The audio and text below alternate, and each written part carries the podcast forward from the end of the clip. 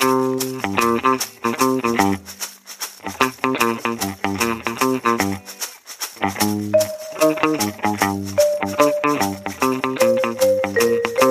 heute schon morgen wäre.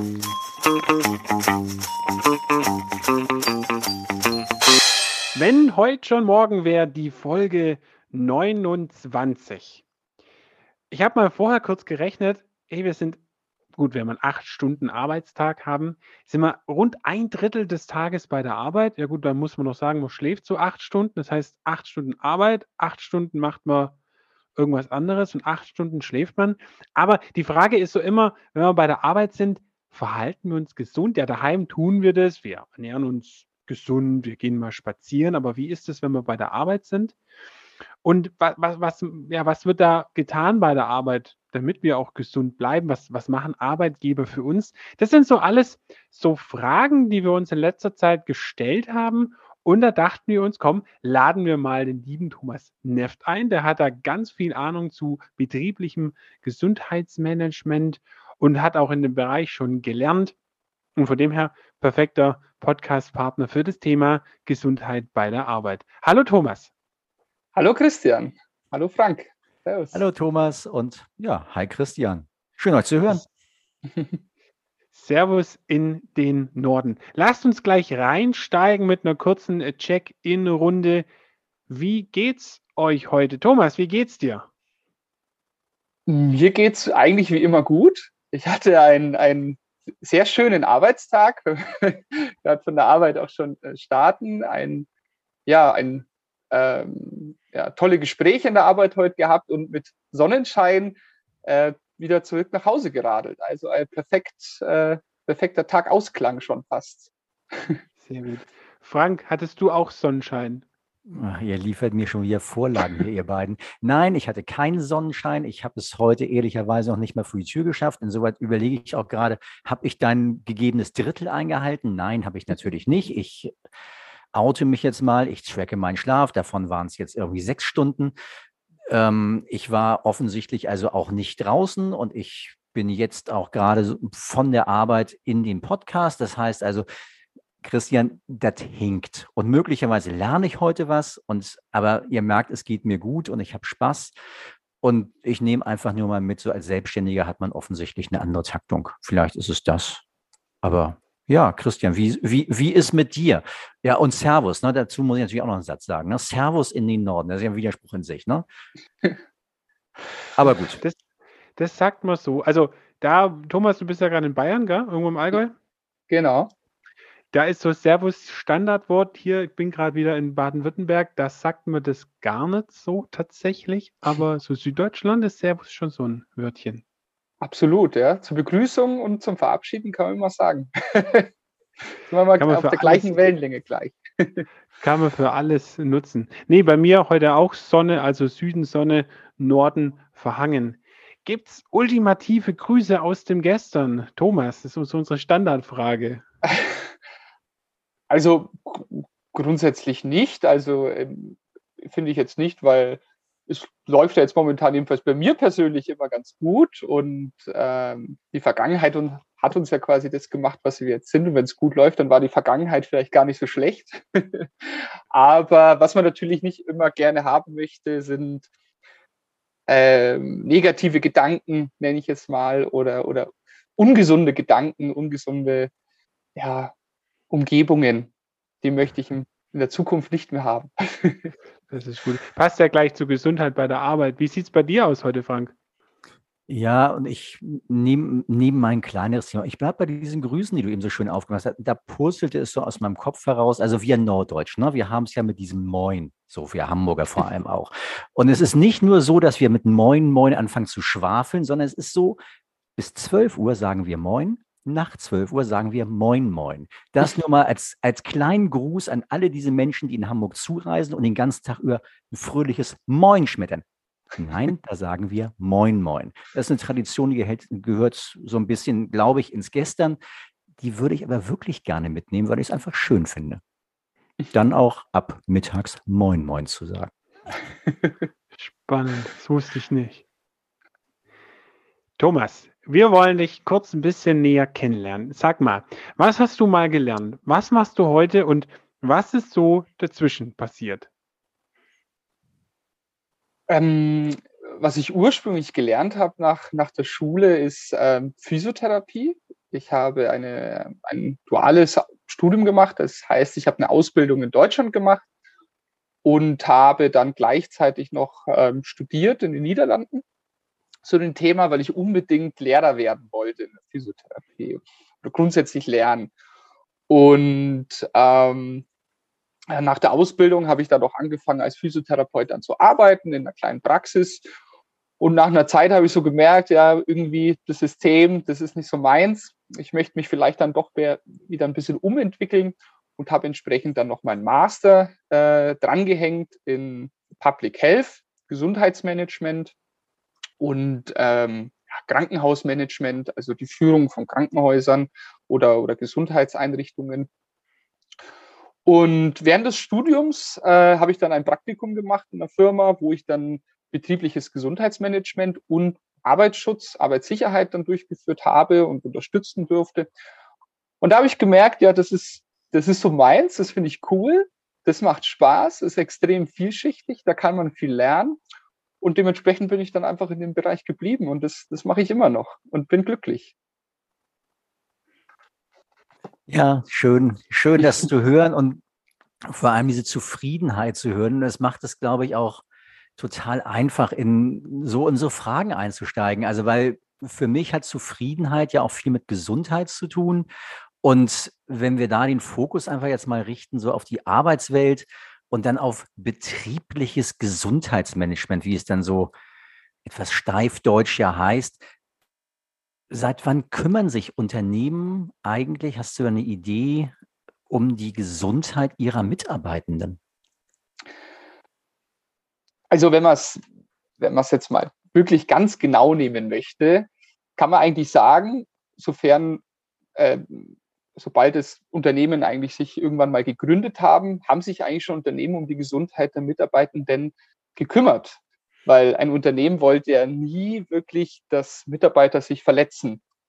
Zum Beispiel, ganz einfach gesagt. Ne? Also man hat den Leuten zum Beispiel Helme aufgesetzt in der Fabrik. Das ist eigentlich auch schon eine Art des Gesundheitsmanagements. Wo es halt war am Anfang eher so der Fokus auf Gesundheitsschutz, Arbeitsschutz, Handschuhe oder, oder dass man andere Maschinen dann eingestellt hat und gar nicht so dieser ganzheitliche Gesundheitsfaktor.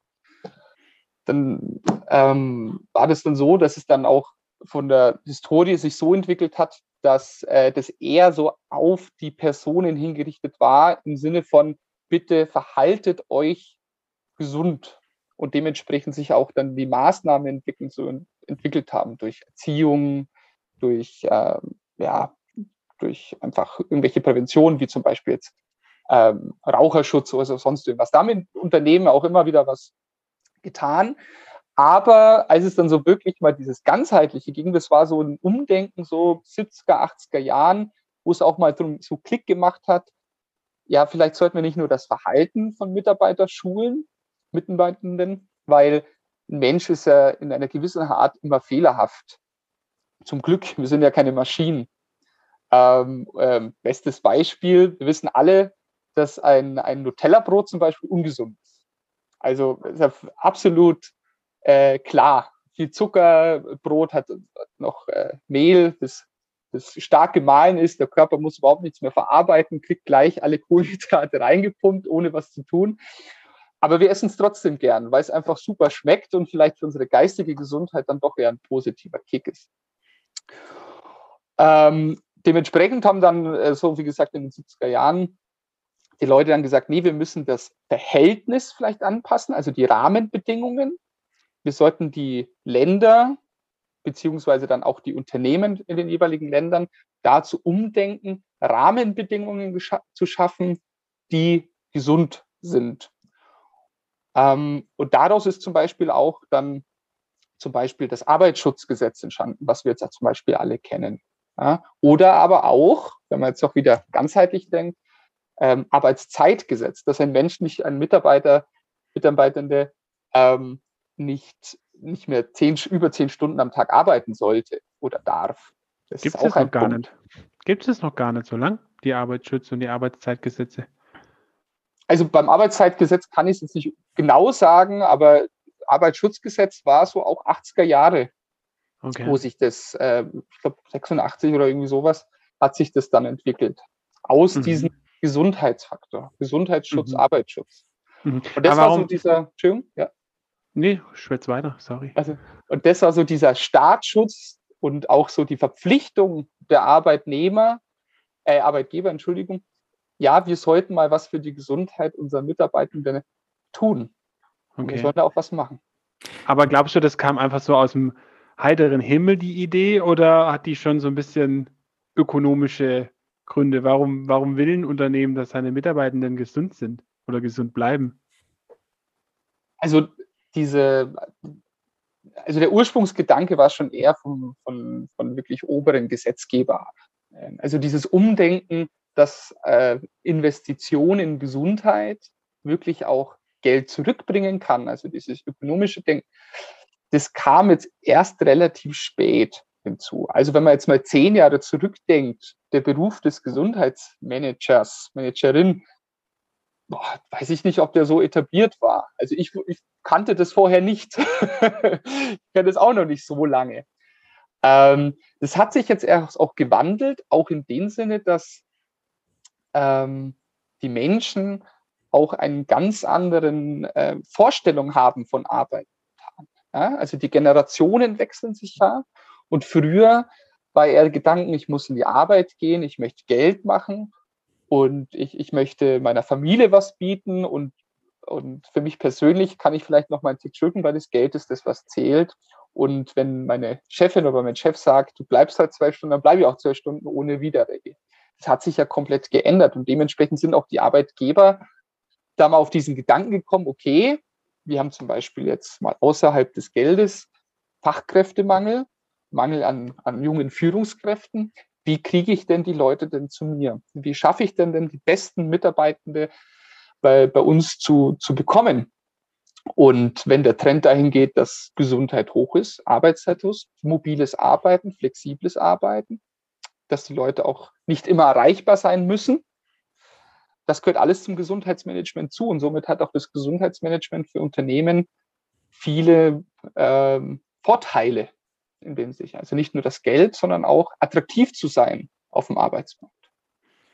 Wenn ich jetzt zuhöre, Thomas, bei mir verknüpfen sich gerade nochmal so ein paar, echt so ein paar, paar, paar Dinge. Also weil ist natürlich völlig, völlig klar so. Also so dieses ganze Arbeitsschutz und Arbeitszeit, das ist ja uralt. Ich, ob ich das jetzt ganz richtig irgendwie auf, auf, eine, auf dem Schirm habe, ich verknüpfe das mit, mit Bismarck und den Gewerkschaften und damals SPD und also wirklich 120 Jahre, glaube ich, schon zurück, dass das, dass das anfing, sowas wie eine 40-Stunden-Woche, 50-Stunden-Woche, also Arbeitsschutz vor allem und eben auch Fabrikarbeit, Kinderarbeit, also viele, viele Themen, die wir heute ja auch im Nachhaltigkeitsgedanken nochmal aufmachen und, und mit dem Lieferkettengesetz und wo wir letztlich diese Standards, die ja da sind, also ich meine, den gesetzlichen Rahmen ja erstmal auch transportieren müssen und einfach sagen, so, wir können hier nicht auf Kosten anderer Länder leben, wenn wir uns denn meinen, ja, unsere Work-Life-Balance, die möge doch bitte stimmen. Also auch das ja so ein Begriff, der in den letzten Jahren so ein bisschen gewachsen ist. Und bei mir kommen gerade auch so diese ganzen Gedanken, so ein paar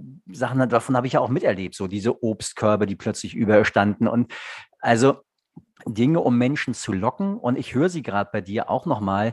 Das sind so die Anfänge dessen, sich damit auseinanderzusetzen. Und ich habe tatsächlich auch mal, ich habe meine Betriebssportgemeinschaft Laufkurse gegeben. Also auch genau unter dem Aspekt, ist ewig her, war in den frühen 90ern, wo sich interessanterweise ein amerikanisches Unternehmen in, in hm. Hamburg darum schon sehr viele Gedanken gemacht hat und ein Fitnessstudio im Betrieb war und all solche Geschichten, aber eben einfach auch ein paar andere Maßnahmen. Und da würde ich jetzt gerade einmal reinfragen wollen, was sind denn das eigentlich heute für konkrete Angebote, die Betriebe ihren Mitarbeitenden machen?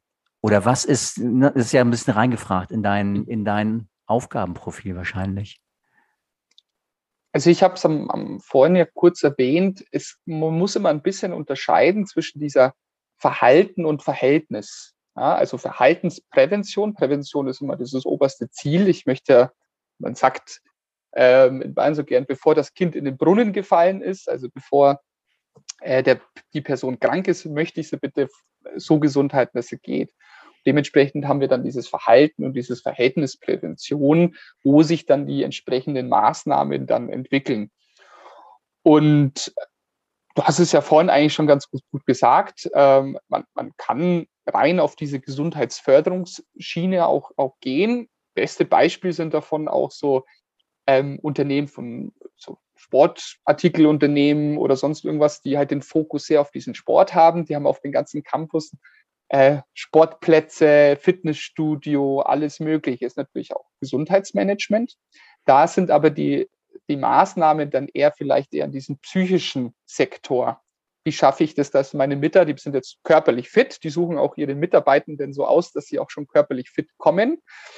Aber die haben vielleicht andere Probleme in Gesundheit und richten dementsprechend dann ihre Maßnahmen dann darauf aus. Zum Beispiel, äh, was man jetzt vielleicht nicht auf den ersten Blick hat, dass der Mitarbeiter, dass die, dass der oder die Mitarbeiterin auch mit der Führungskraft sprechen kann, ohne irgendwelche Angst zu haben, dass gleich äh, mit einem Hammer auf den, auf den Kopf gehauen wird, dass irgendwas falsch. Auch eine Maßnahme des Gesundheitsmanagements, also eine Transparenz zu schaffen zwischen Führungskraft und äh, äh, Mitarbeiterin. Und ähm, dementsprechend kann man gar nicht so sagen, was sind Maßnahmen des Gesundheitsmanagements, weil alles, alles war, alle Maßnahmen, die den, die, die Person äh, dazu bringt, mit Freude in die Arbeit zu gehen oder ohne Angst in die Arbeit zu gehen, kann man auch schon sagen, ist eigentlich schon eine Maßnahme des Gesundheitsmanagements. Und dazu gibt es natürlich auch noch so bestimmte Blöcke, wie zum Beispiel jetzt die Gesundheitsförderung mit äh, Betriebssport, mit Präventionskursen, Obstkörben, wo man einfach so ähm, Zuckerl gibt, nenne ich es jetzt mal, aber auch gesetzliche Maßnahmen, die vorgeschrieben sind. Ähm, ganz stark davon sind es eigentlich zwei, das betriebliche Eingliederungsmanagement. Also wenn Menschen ähm, eine gewisse Zeit lang krank waren und wieder zurückkommen, ist der Arbeitgeber dazu verpflichtet, äh, zu schauen, okay, lag das denn am Arbeitsplatz? Äh, oder können wir den Arbeitsplatz so verändern, dass diese Erkrankung nicht nochmal aufkommt? Und das andere ist die Gefährdungsbeurteilung. Und jetzt greife ich das alles über. Gefährdungsbeurteilung ist eigentlich ein Punkt der Arbeitssicherheit. Also man kennt es wieder ganz klassisch auch von der Maschine, in der, in der Produktions, ähm, Produktionsunternehmen, haben wir eine Maschine, die bestimmte Gefahren hat, ja, dass man zum Beispiel nicht mit der Hand in irgendeine Spindel lang, lang darf oder sonst irgendwas. Dann geht dann ein Arbeitssicherheitsmensch hin, schaut sich das an, sagt, die und die Gefahren bestehen, in der und der Wahrscheinlichkeit könnte das vorkommen und dementsprechend müssen wir Maßnahmen dafür entwickeln. Und das Gleiche gibt es aber auch für Psyche. Und das sind gesetzliche Maßnahmen, die man natürlich erfüllen muss, was ein ganz wesentlicher Bestandteil des Gesundheitsmanagements ist, aber auch dieses komplette Konstrukt mit Managementprozessen, Kommunikation, Gesundheitsförderung, aber auch äh, ganz aus der Welt gegriffen zum Beispiel mobiles Arbeiten, Homeoffice-Regelung, kann auch Gesundheitsmanagementmaßnahmen sein für mich gerade auch schon wieder total angetriggert. Also du hast für so ein paar Stichworte und ich setze das gerade nochmal zusammen und ich vereinige all das auf, so eine, auf, auf die Rolle, die du, die du gerade beschreibst, also Gesundheitsmanagement. Ich hätte ganz viele Dinge, also vor allem auch Arbeitsschutz und, und psychologische Sicherheit oder einfach auch Kommunikation an anderen Stellen verortet. Und das lerne ich gerade nochmal neu, dass, das, dass sich das da auch vereinigt und ich muss jetzt gerade mich, mich selbst ein bisschen bremsen. Ich weiß, Christian würde es sonst auch tun, nicht in die Psychological Safety einzusteigen, die mich natürlich wieder maximal triggert.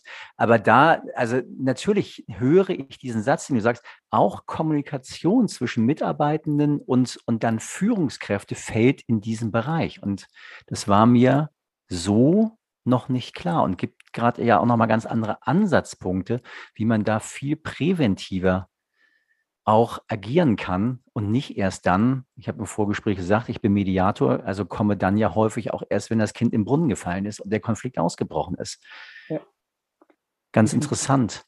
Ähm, aber du hast gerade nochmal gesagt Corona und so, und nun stehen wir ja irgendwie auch gerade alle zu Hause und ich weiß nicht, wie ihr arbeitet. Also bei mir ist es so, ich arbeite eigentlich ja nur noch im Homeoffice. Ich darf, komme ja nicht mehr rum. Die Menschen lassen mich nicht mehr in ihre, in ihre Unternehmen und da hat sich ja vor allem Rahmenbedingungen für Arbeit maximal verändert. Was heißt denn das für dich auch? Also wie, was, wie verändert es deinen Arbeitstag? Wie berätst du jetzt Menschen, wenn sie an ihren Küchentischen sitzen? Und ich stelle mir so diese gebückten Haltung vor. Du, naja, egal. Bei mir gehen Bilder auf, aber du wirst es mir gleich erklären, was, ja. was, was das für Herausforderungen sind. Ähm, würde ich gleich äh, zweiteilig beantworten. Und zwar den ersten Teil, das ist nämlich, äh, ich muss leider sagen, du hast gerade einen, wahrscheinlich unabsichtlich natürlich, einen, einen Fehler ge gemacht, weil du hast gesagt, ich berate Leute, wie sie sich verhalten sollen. Das ist nicht eigentlich dieser, dieses klassische Ziel wieder Gesunden. Wir versuchen Rahmenbedingungen zu schaffen, damit die Leute sich gar nicht falsch bewegen könnten. Und dementsprechend hat sich dann auch die Arbeit jetzt auch im, im, im Corona-Management, nenne ich es jetzt mal, erstmal ganz stark geändert und auch im Gesundheitsmanagement somit. Also es ist natürlich viel, viel operativer geworden. Gesundheitsmanagement hat ganz viel Projekte, die, die langfristig gesehen ist, also über drei, vier Jahre hinweg, eine Gefährdungsbeurteilung zum Beispiel, Psyche, das kann bei einem großen Unternehmen über wirklich vier, fünf Jahre dauern. Und Corona macht es viel, viel operativer. Man muss viel schneller agieren und meistens sind die GesundheitsmanagerInnen entsprechend dann auch für verantwortlich, dass die Maßnahmen dann entsprechend umgesetzt werden und auch die gesetzlichen Vorgaben dann umgesetzt werden. Und da, da mussten wir dann schon ein bisschen das Denken um, umgestalten. So, oh, jetzt muss ich mal wirklich mal anziehen und innerhalb von zwei, drei Wochen eine Lösung finden für, für ein großes Problem. Auf der anderen Seite hat natürlich Corona ähm, ganz andere Herausforderungen gebracht. Und wir haben ja das, äh, oder du hast es vorhin ja gesagt, mit denen wir arbeiten. Wo sitzen wir jetzt eigentlich, wenn wir arbeiten? Viele arbeiten jetzt im Homeoffice. Ähm, also ich kann es von meinem Bruder, der arbeitet in der Lebensberatung, der arbeitet seit zwei Jahren 100 Prozent im Homeoffice. Und das ist natürlich ganz, und jetzt sind wir wieder bei der Gefährdungsbeurteilung, ganz andere Belastungen, eine ganz andere Rahmenbedingung, wo das Unternehmen natürlich, wenn es natürlich vor, vorbildlich ist, agieren muss und sagen, okay, fängt schon an mit, haben die Leute einen Laptop, äh, einen, einen Laptop, sag ich schon, einen, ein Bildschirm zu Hause, der ein, ein, gutes Licht hat oder haben die einen Schreibtisch, schön verstellten Schreibtisch zu Hause, subventionieren wir sowas jetzt im klassischen Ergonomie-Sinn. Oder aber auch, okay, die sind jetzt zusammen mit ihren Kindern, haben da auch noch ein bisschen ganz Zeit mit den Kindern unterwegs, weil die Kinder sind ja auch nicht in, in der Schule, müssen ein Telefon an ein Ohr haben, während die Kinder von der anderen ganz andere psychische Belastung wieder äh, besteht. Und wie kann ich die, die Familien da unterstützen, dass die da zum Beispiel nicht in einen Burnout reinfallen? Ja, oder nach Corona sagen, sorry, ich kann nicht mehr arbeiten. Das ist jetzt, äh, ich wechsle das Unternehmen weil die haben das viel besser gemacht beim Arbeiten. Also ganz andere neue Herausforderungen, die nicht nur ja im Corona-Management liegen, sondern auch, okay, es entstehen ganz andere neue Belastungen. Und ja, zum Beispiel wieder ein Werkarbeiter, der den ganzen Tag eine Maske tragen muss. Ja, hm. kriegt man natürlich immer ein bisschen weniger Luft. Äh, muss natürlich irgendwie überlegen, okay, gibt man den Leuten jetzt noch mal eine, eine Pause, wo die mal die die runternehmen kann. Solche Themen sind mit Corona natürlich aufgekommen. Verrückt. Was mich mal kurz interessiert, du, da finde ich echt spannend, du bist ja eigentlich Physiotherapeut. Mhm. Und du sagst jetzt gerade, naja, so richtig beraten oder so direkt mit den Leuten sprechen, macht ihr nicht mehr, weil so hat sich so ein bisschen die Haltung verändert. Stört dich das nicht? Würdest du gerne nicht mal jemand die Schulter nehmen, sagen, komm, ich massiere dich mal durch, du sitzt da total verspannt da? Ähm, ich persönlich jetzt nicht. Es gibt sicher viele ehemalige Physiotherapeutinnen, die das gerne machen würden. Ähm, aber ich habe gelernt, dass das eigentlich nur so eine kurzfristige Verbesserung ist. Also wenn ich jemanden behandle, natürlich, jetzt man darf das nicht vergleichen mit einem Bruch oder, oder sowas, was ganz klar ein Heilungsprozess ist, wo man unterstützen kann, sondern etwas, wo, wo Leute in die Arbeit kommen und sie haben jetzt zum Beispiel Nackenverspannung. Wenn ich da den, den jetzt jede Woche mal massiere oder so, dann gehen die Nackenverspannungen nicht weg. Ja? Weil aus irgendwelchen erfindlichen Gründen der ja diese hat. Und deswegen bin ich, äh, würde ich dann eher hingehen und sagen, okay, oder ich würde das organisieren, sag das mal so, ich würde es organisieren, dass jemand hingeht, also ein, ein externer, ein Physiotherapeut, sich das anschaut und äh, definiert, okay, an diesem Arbeitsplatz müssen die schwere Lasten heben. Und dann wird es zurück zu mir gespielt und ich überlege mir dann, okay, wie könnten wir denn an diesem Arbeitsplatz die Gefährdung wieder der Verspannung im Nackenbereich, wie kann ich denn die Rahmenbedingungen so weit verändern, dass das positiv beeinflusst, äh, beeinflusst wird, wie zum Beispiel mit irgendeiner Hebebühne ja, oder sonst irgendwas. Mhm. Dementsprechend vermisse ich das nicht, weil ich im Hinterkopf immer habe, ja, ich biete oder ich kann vielleicht eine langfristige Lösung bieten. Ich kann die Gesundheit aufs Leben hinweg vielleicht, oder sag mal auf die also auf arbeitsbezogen natürlich nur, aber da kann ich sie lösen und nicht eine kurzfristige Verbesserung. Äh, mhm. Das ist nicht mein Ziel. Das möchte ich gar nicht, weil es bringt nichts, mhm. weil dann bleiben die Menschen eher in ihren, ach, ich werde ja jede Woche massiert, muss ja nichts. ist ja wurscht, sage ich jetzt mal. Ich kam, ich kam da drauf, weil ich habe letztens haben wir den Film angeguckt, ähm, Man lernt nie aus mit Robert De Niro, wo er irgendwie Praktikant ist mhm. äh, in einem jungen Startup und da gibt es dann hier auch eine Masseurin, in die verliebt es sich nachher und ha ja, bliblablub. So, ganz süßer Film. Aber das war so, aber das heißt, aber cool, ja, guter Gedanke zu sagen, immer langfristig. Aber wie war das? War das für dich schwierig, aus diesem operativen Physiotherapeutengeschäft hin ins strategisch langfristig denkende Gesundheitsmanagement? Also natürlich hat man als Physiotherapeut auch langfristig gedacht. Ja? Also wie gesagt, bei Heilungsprozessen oder wenn man was anderes ist, dann hat man natürlich einen ganz anderen Arbeitsweg jetzt wie Leute, die einfach mal Rückenschmerzen haben. Das muss man noch dazu sagen. Für mich war es aber trotzdem in gewisser Weise schon Kulturschock.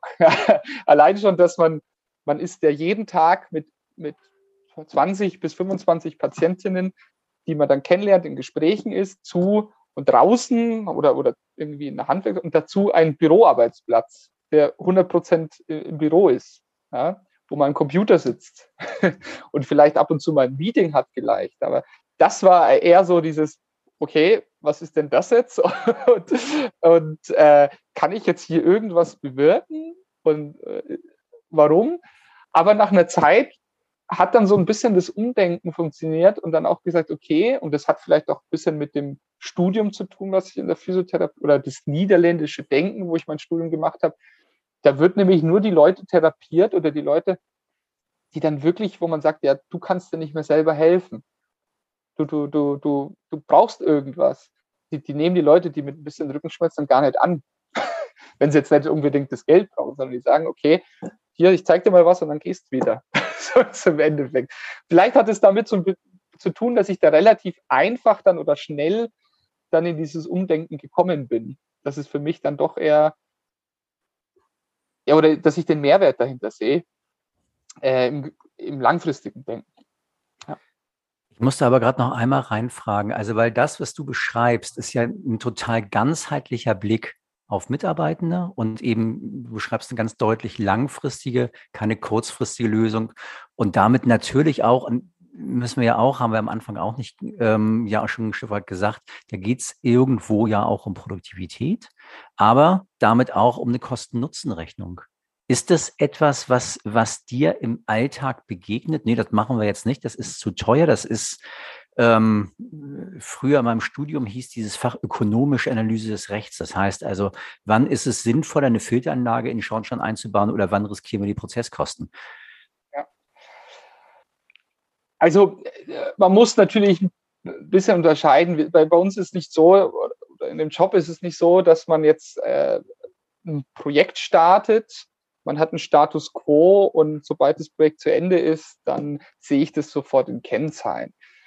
Ähm, zum einen, weil viele Gesundheitskennzahlen gar nicht in Unternehmen integriert sind. Natürlich, es gibt eine Kennzahl, die ist immer integriert und das ist nämlich die Krankenquote. Wenn ich jetzt mal, also die, wie, ähm, wie oft sind die Mitarbeiter krank? Ja, in Entgeltfortzahlung, äh, Zahlung, also bis sechs Wochen, da wo der Arbeitgeber entsprechend zahlen muss und die über sechs Wochen. Das sind so die, die Kennzahlen, die tagtäglich getrackt werden.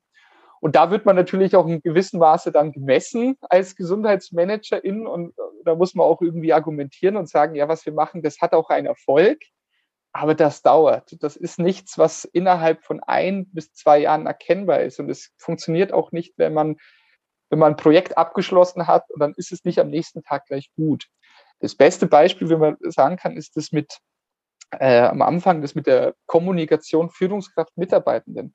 Allein schon damit man die, mit, die Führungskräfte dazu bringt, überhaupt in dieses Denken zu kommen. Es macht was aus, wie ich mit meinen Mitarbeitern spreche. Wenn, wenn der krank ist, am Freitag öfters mal und die ersten drei Male sage ich, hey, schön, dass du wieder da bist. Freut mich statt, hey, du bist schon wieder Freitag. Dann macht einen ganz äh, riesen Faktor aus. Und bis der das dann, der oder sie das dann versteht und dann auch umsetzt und dann der, der Mitarbeiter das versteht, ah, ich werde wertgeschätzt, ich, ich darf auch mal krank sein, wenn ich mich schlecht fühle und wird mir nicht gleich auf den Deckel gehaut. Dann funktioniert erst dieser, ähm, ja, dieser Return of Investment, wie man so schon. Dann merkt, sieht man erst, okay, da bringt's was, da sind die Krankenquoten dann auch wieder weg. Und was wir leider auch haben, und das versuchen wir auch ein bisschen zu argumentieren, ist, dass die Krankenquote, also die, wirklich die Zahl, die, die alles ausmacht, weil das einfach monetär bewertet ist, einfach aus so vielen verschiedenen Einflüssen generiert wird, dass vielleicht das Gesundheitsmanagement einfach nur handlungsunfähig ist. Wie das beste Beispiel haben wir dann, äh, dass Führungskräfte die Krankenquoten mitnehmen. Das heißt, ich habe einen Bereich und die Führungskraft wechselt den Bereich. Und dieser Bereich hat davor eine Krankenquote von 10 Prozent dann ist es völlig wurscht, jetzt sehr plakativ und einfach gesagt, völlig wurscht, wie gut dieser neue Bereich war da vor den Krankenquoten. Der nimmt die Krankenquote mit, der neue Bereich wird wieder 10 Prozent haben. und das sind so Einflüsse, die kann man ja schlecht so entscheide, entscheidende dann wirklich verkaufen. Aber wenn man versucht, da neue Kennzahlen mit reinzubringen, wie zum Beispiel ähm, wie soll man denn, ein Zufriedenheitsindex. Wie zufrieden sind denn die Mitarbeitenden? Oder eine Weiterempfehlung, ein äh, Employer Net Promoter Score gibt es ja oft. Also wie sehr würden wir unser Unternehmen weiterempfehlen? Das sind dann eher so Kennzahlen, wo man sagen kann, okay, das ist ein schnell Quick Win. Da sehen wir auch mal, dass es auch was, was gebracht hat. Und ja, es ist immer, immer schwierig, äh, vor allem in Konzernen, sowas zu sagen. In kleineren Unternehmen ist das häufiger, weil natürlich die Wertestruktur und die Kultur etwas anders ist. Äh, aber es ist immer wieder spannend. Voll gut. Bevor wir jetzt gleich langsam ausfaden, haben vielleicht noch so eine, so eine letzte Frage. Was empfehlst du uns denn so nach einem 8-9-Stunden-Tag?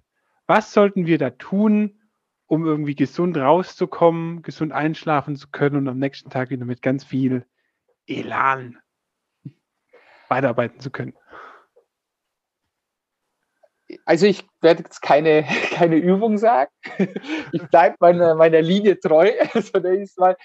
Wichtig für, finde ich, jeder Mensch muss sich erstmal bewusst werden, was für sich Gesundheit bedeutet. Und wann fühle ich mich gesund? Und wenn, wenn ihr jetzt nach der Arbeit denkt, ja, ich fühle mich gesund, wenn ich nach der Arbeit ich mich erstmal mit Freunden treffe, dann würde ich empfehlen, treff dich danach mit Freunden. Lass den ganzen Arbeitsstress sein. Ja?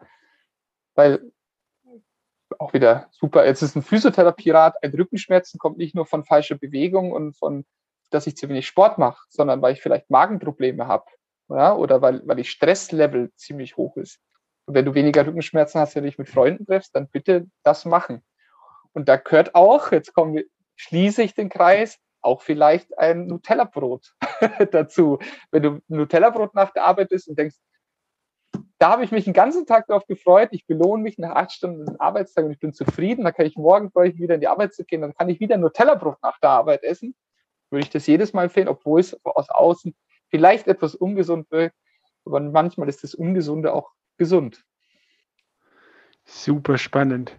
Also vielen Dank. Ich muss jetzt mal kurz was loswerden. Ich, ich, ich krieg's ja nie hin, Physiotherapeut und Psychotherapeut auseinanderzuhalten. Ich kriege diese zwei Wörter, sind ja zwei komplett eigentlich andere Dinge, aber ich krieg sie nie hin. Aber ganz ehrlich, das, was du da gerade gesagt hast, also in den letzten irgendwie circa 30 Minuten, eigentlich ist es ja dann dasselbe. Weil, gut, klar, also klar, körperliche Gesundheit, aber sie fängt im Kopf an. Absolut. Und da muss ich jetzt auch in den Lanze für die Physiotherapeuten äh, sprechen. Locker, also ist keine genaue Zahl, ich sage jetzt einfach mal 80 Prozent, also ein Großteil der Arbeit eines Physiotherapeuten ist auch Psychotherapie. Das heißt, den Menschen ernst zu nehmen, den wahrzunehmen. Und manche Leute haben Rückenschmerzen, um mit einem Menschen einmal gerne zu reden zu können und 20 Minuten in Ruhe seine Stress auszuhören. Und dafür sind Physiotherapeuten auch da und das machen die super. Und dementsprechend machen die auch einen super Job und sind beides. Mega. Cool. Dank dir, Thomas. Ähm, da denke ich jetzt mal drüber nach. Ich muss jetzt schon wieder über, aber ich check damit auch dann gleich aus. Aber erstmal, Thomas, die Frage an dich. Wie geht's dir jetzt? Wir gehen langsam raus und dann, genau, ähm, immer die Frage nochmal am Ende, wie geht's? Und hast du einen Wunsch, wie mit dem Thema Gesundheit am Arbeitsplatz, so wie du ihn gerade beschrieben hast, in fünf Jahren umgegangen wird? Also mir geht es erstmal super. Ich freue mich. Ich bin ein bisschen traurig, dass jetzt schon wieder fast vorbei ist. Würde gerne natürlich noch weiter mit euch reden. Das macht mir super viel Spaß. Ähm, ich würde mich oder ich freue mich, dass einfach ähm, das immer mehr in den Fokus rücken könnte, dass, dass Kommunikation in der Arbeit und auch die Wertschätzung jedes Menschen in der Arbeit wirklich das A und O ist des Gesundheitsmanagements und nicht nur um Zahlen gehen muss, sondern auch mal um den Menschen oder also vor allem in größeren Unternehmen. Das würde ich mir sehr wünschen. Dank dir. Christian, wie geht's dir? Nimmst du was mit? Hast du was gelernt? Keine, ja, ich habe sehr viel Lernen. gelernt. Ich habe sehr viel gelernt. Also ich mache ja interne Unternehmenskommunikation und ich finde es jetzt sehr spannend, Thomas, was du da sagst, ähm, dass hier so Kommunikation, Wertschätzung auch auf die Psyche und auf die Gesundheit einzahlt. Finde ich sehr, sehr spannend. Und was ich auch mitnehme, was ich sehr spannend fand, also ich habe echt gedacht, wir reden jetzt viel über so praktische Sachen, ja, hoher Tisch und bequemer Stuhl und sonst was. Aber nein, das ist so langfristige, äh, gut, ein hoher Tisch kann was Langfristiges sein, aber dass es wirklich um langfristige Maßnahmen geht, Finde ich spannend, habe ich mitgenommen und gerade das Thema Kommunikation, ähm, ja, nehme ich auch nochmal ähm, mit. Äh, Frank, du wolltest ja gerade schon nochmal irgendwie anfangen. Ja, ich muss jetzt, äh, genau, ich, bra ich brauchte jetzt diesen Zwischenstep, um nochmal so ein bisschen nachdenken zu können, dass ich es nicht so ewig lang mache. Nein, aber erstmal geht es mir gut. Thomas, es war unglaublich interessant, dir zuzuhören. Bei mir haben sich wirklich so ein paar Dinge nochmal verknüpft. Es gibt gibt Energie.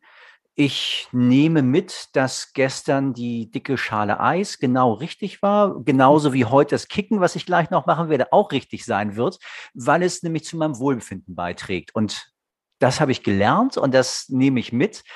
Erstmal wirklich in Bezug auf mich, da einfach auch wieder zu lernen, auf mich zu hören und so ein bisschen diese innere Stimme einfach auch mal widersprechen zu lassen. Was brauchst du denn jetzt eigentlich? Und dann nehme ich aber tatsächlich auch mit, dass mir überhaupt nicht klar war, wie groß dieser Bereich ist und wie, wie präventiv da eigentlich das Arbeiten stattfindet, was du beschrieben hast. Und vor allem auch die, die, das kommunikative, psychische oder emotionale Gesundheit, würde ich es vielleicht auch nennen, da auch ein großer Bereich ist, der damit abgebildet wird. Mhm. Freut mich dass ihr da was mitgenommen habt. Ja, dank dir. Und Danke. was bleibt? Es bleibt eine interessante Sendung. Es bleibt der Wunsch, hört uns, schreibt uns, lasst mal einen Kommentar da. Wir warten da immer wieder gerne mal drauf. Wenn ihr ein Thema für uns habt, sprecht uns an. Wenn ihr Gast sein wollt, kommt zu uns. Unsere Türen sind offen. Wir warten auf nette, interessante Menschen und einen kleinen Plausch etwas länger als 30 Minuten. Ja, Thomas, danke, dass du da warst. Christian, es war mir wieder eine Freude. Bis bald und in zwei Wochen. Jo, danke, Thomas. Bis bald. Danke und viel Spaß. Tschüss. Ciao. Ciao.